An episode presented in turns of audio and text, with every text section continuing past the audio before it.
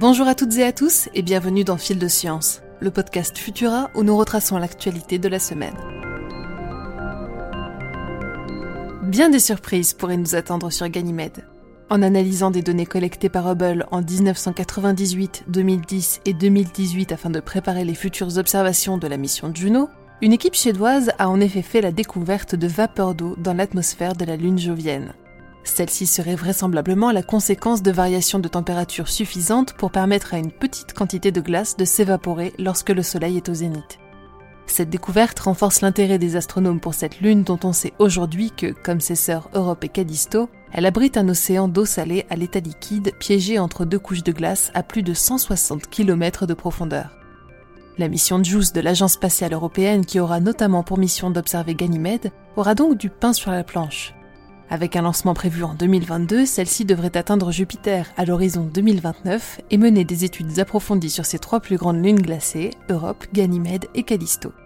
Son rôle sera capital pour déterminer le potentiel d'habitabilité des planètes présentant potentiellement des océans par-delà notre système solaire.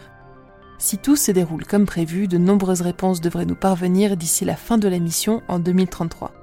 Nous vous invitons bien évidemment à suivre ces évolutions à venir sur Futura.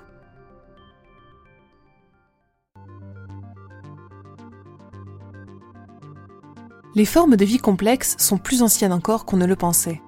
Les premiers animaux pluricellulaires connus à s'être développés sur Terre sont des éponges, des membres de la famille des métazoaires, dont les plus anciens représentants remonteraient à plus de 600 millions d'années. Mais une nouvelle découverte réalisée dans un récif de plusieurs mètres de haut chamboule la chronologie des chercheurs en repoussant cette date bien plus loin dans le temps. Datant environ de 890 millions d'années, cette éponge vermiforme suggère que des organismes pluricellulaires auraient pu voir le jour avant que l'atmosphère ne se charge considérablement en oxygène. La preuve que la vie trouve toujours un chemin pour s'épanouir. Mars se révèle aux scientifiques. La planétologie comparée vient de faire un nouveau bond grâce aux données collectées par la mission InSight. Plus précisément, ce sont les ondes sismiques détectées par l'instrument SAIS qui ont permis de révéler la structure interne de la planète rouge dans un niveau de détail inédit. Ces mesures révèlent l'existence d'un noyau liquide mesurant entre 1790 et 1870 km de rayon et d'un manteau constitué d'une seule enveloppe minérale similaire à celle du manteau supérieur de la Terre. Mieux encore, une couche située à 10 km de profondeur présente les marques d'une ancienne circulation de fluide. De nouvelles traces encourageantes pour les chercheurs en quête de vie sur notre voisine tellurique.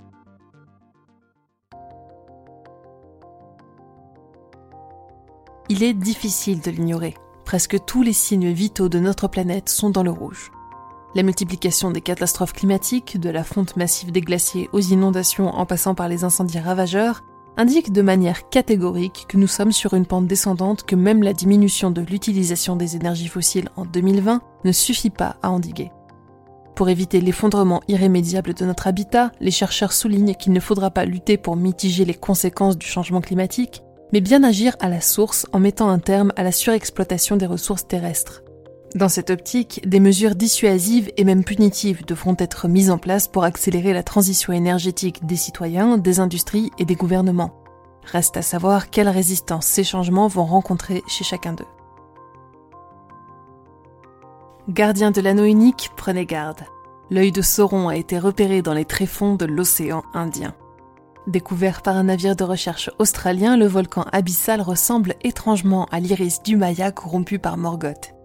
Celui-ci appartient à un amas de monts sous-marins situé à 3100 mètres de profondeur au large de l'île Christmas et se présente sous la forme d'un cratère ovale dans lequel une protubérance rocheuse prend la forme d'une pupille fendue.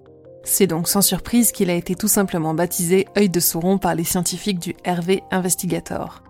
Ses voisins ont quant à eux été surnommés Barad-dur en hommage à la tour où réside le puissant seigneur et Erd les en référence aux montagnes séparant le Mordor du Rovanium. Les images de ces volcans mythiques et nos autres actualités sont à découvrir sur Futura, bien entendu.